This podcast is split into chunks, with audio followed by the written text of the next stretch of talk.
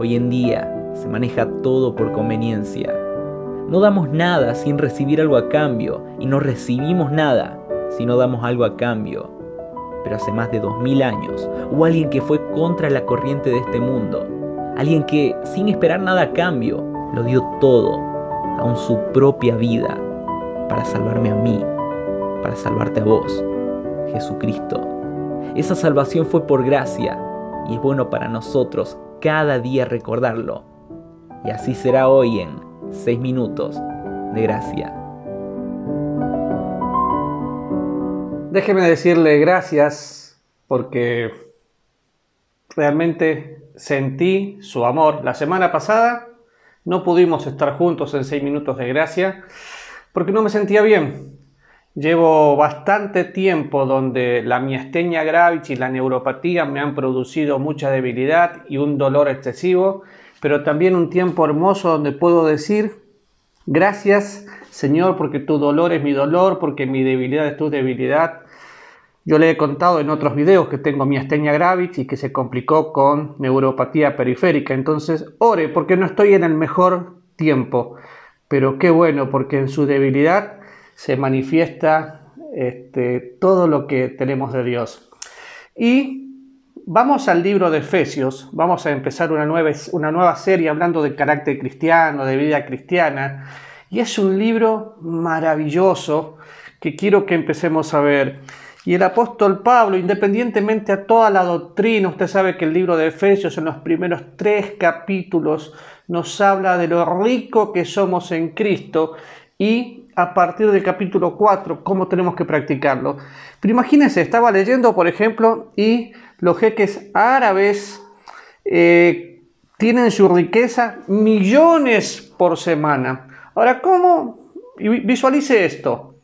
Una persona millonaria empieza a tener desajustes emocionales, desajustes mentales, y de golpe se va a vivir lejos de su casa, es multimillonario pero come basura, vive como pobre, habla como pobre porque se siente pobre y se guía por lo que siente, no por lo que es. Hasta que un día entra en razón y dice, wow, todo lo que tengo y no lo estoy disfrutando. ¿A qué le suena? Sí, estoy parafraseando el hijo pródigo. Pero saben que muchas veces nosotros somos así. Vamos a esta hermosa carta, al libro profundo que escribe el apóstol Pablo. en el capítulo 1 se presenta como Pablo, apóstol de Jesucristo por la voluntad de Dios a los santos que son fieles, pero a mí me impacta el versículo 3. ¿Por qué?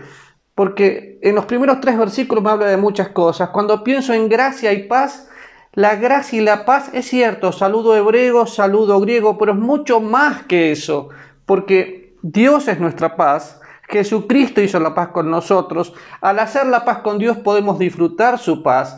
La gracia de Dios no solo me salva, sino que también me sostiene, me santifica. Podemos ver la gracia de Dios aplicada en todo tiempo. Pero cuando llegamos al versículo 3, Pablo dice, bendito sea el Dios y Padre de nuestro Señor Jesucristo, que nos bendijo con toda bendición espiritual en los celestes, en Cristo. Y usted va a ver que todo lo que tenemos es en Cristo. Pero es interesante pensar, nos bendijo. ¿Por qué? Porque está hablando de un hecho que hizo el Padre. Somos bendecidos por el Padre. O sea, es una bendición paternal y fraternal. ¿Por qué? Porque es una bendición del Padre que tenemos a través del Hijo Jesucristo.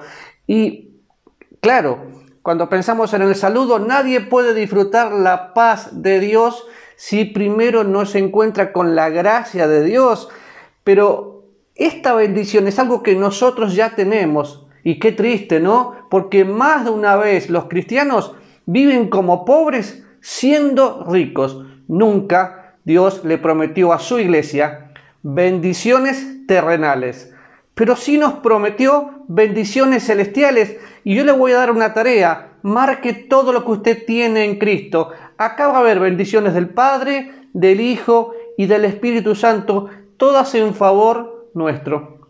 Algunas bendiciones que nosotros tenemos nos escogió en Él, nos santificó, nos redimió, pero a mí me impacta pensar cuando digo que es una bendición fraternal, porque en el versículo 20 del capítulo 1 dice, el cual operó en Cristo, resucitándole de los muertos y sentándole a la diestra en lugares celestiales.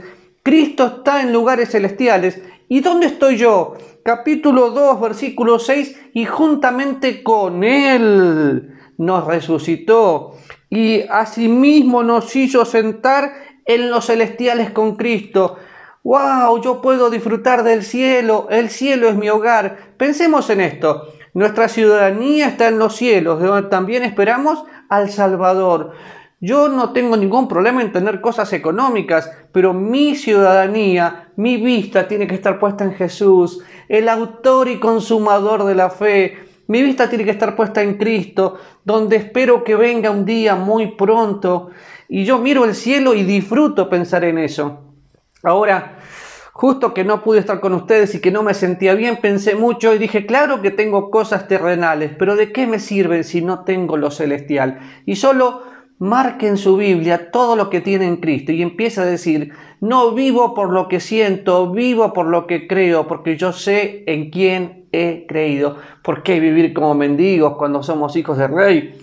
Vamos al capítulo 1, versículo 4. Según nos escogió en él antes de la fundación del mundo para que fuésemos santos y sin mancha delante de él. En amor habiendo sido predestinados para ser adoptados hijos suyos por medio de Jesucristo, según el puro afecto de su voluntad, para alabanza de la gloria de su gracia, con cual nos hizo aceptos en el amado. Y podría seguir, pero quiero que dé vuelta a su página. Vaya al capítulo 2 se acuerde, nos hizo aceptos en el amado.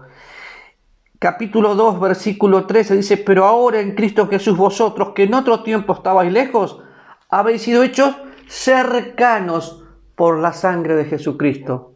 Estamos tan cerca de Él, más cerca que hasta lo podríamos palpar. Pero cuando habla de esta bendición, es del Señor Jesús, es del Espíritu Santo, es de Dios el Padre, viniendo a vivir a nuestra vida. Una bendición celestial que cuando la quiero entender no puedo, pero cuando la quiero disfrutar, sobrepasa todo entendimiento. Esa es su gracia. ¿Por qué podemos vivir a veces, Señor esto, Señor aquello? No viva como mendigo porque es hijo de rey. Tenemos una bendición paternal y la bendición fraternal. Estamos en Cristo. Nos vemos el martes. Ore por mí y compártame ahora su motivo de oración para orar por usted.